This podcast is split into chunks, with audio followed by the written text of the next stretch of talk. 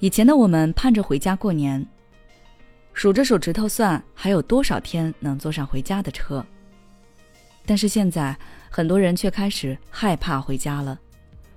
最大的原因就是过年肯定要走亲访友，那七大姑八大姨、舅舅叔叔伯伯们会有层出不穷的问题等着你。还在上学的会被问，期末考多少分，排多少名啊？正在上大学的也会被问一些关于专业的奇葩问题。你学机电的呀，那你会修电器吗？哎，你学法语的，这个用法语怎么说啊？你会不会唱法语歌？唱来听听。而毕了业在工作的你，就更免不了被问在哪儿工作，工资多少，年终奖发了吗？啥时候谈恋爱？准备什么时候买房买车？无论你读书与否，工作与否，单身与否，结婚与否，长辈们总会有各种灵魂问题等着你。网络上有很多人分享了各种怼亲戚的技巧，但是我认为这并不适合所有人。因为首先，不是所有人都能说出这样的话。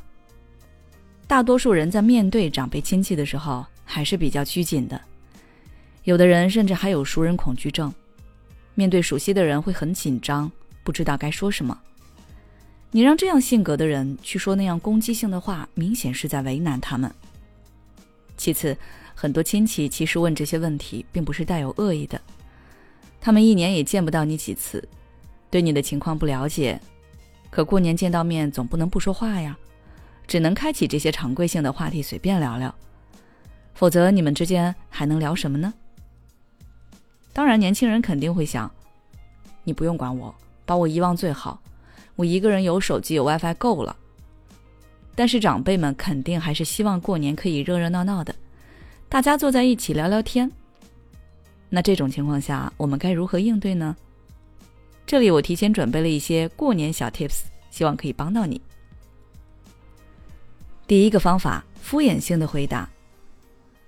前面说了，长辈们很多时候只是没话找话，每个人其实只关心自己的问题。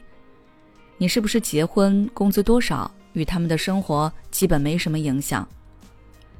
所以，如果关于隐私的问题你不想回答，那敷衍性的带过就可以了。比如被问到，现在做什么工作啊？一个月工资多少呀？你不用像吃了枪药一样反怼。你退休金多少啊？听说表哥不上班，你这退休金够他花吗？你可以简单的说，我就一个普通上班族，工资够自己花吧。明年继续努力，争取多挣点儿。这时候，有眼色的亲戚一般是不会追问具体数值的。没眼色的，那你可以用接下来的这个方法。第二个方法，沉默或转换环境。有的亲戚可能是带有恶意的，他们想在你身上获得某种优越感。有的长辈是很喜欢互相攀比孩子的。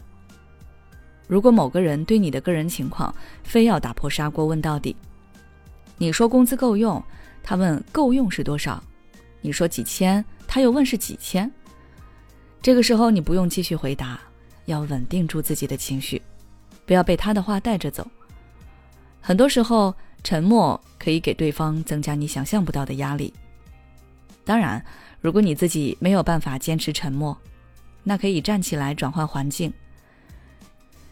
比如说，去拿个水果吃，或者去跟同辈的人聊天，这样就可以很自然的把这个问题化解掉了。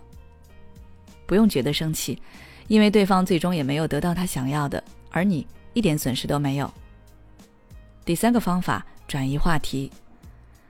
使用这个方法的时候要注意：第一，不要忽视别人的话；第二，选择转移的对象最好是安全的第三方。比如姨妈问你怎么还不谈恋爱，你如果直接说：“我听说表姐前阵子跟姐夫吵架闹离婚，是为什么呀？”那会显得你攻击性很强，好像故意哪壶不开提哪壶。这时候你可以先回答。然后再找另一个相关话题的安全对象。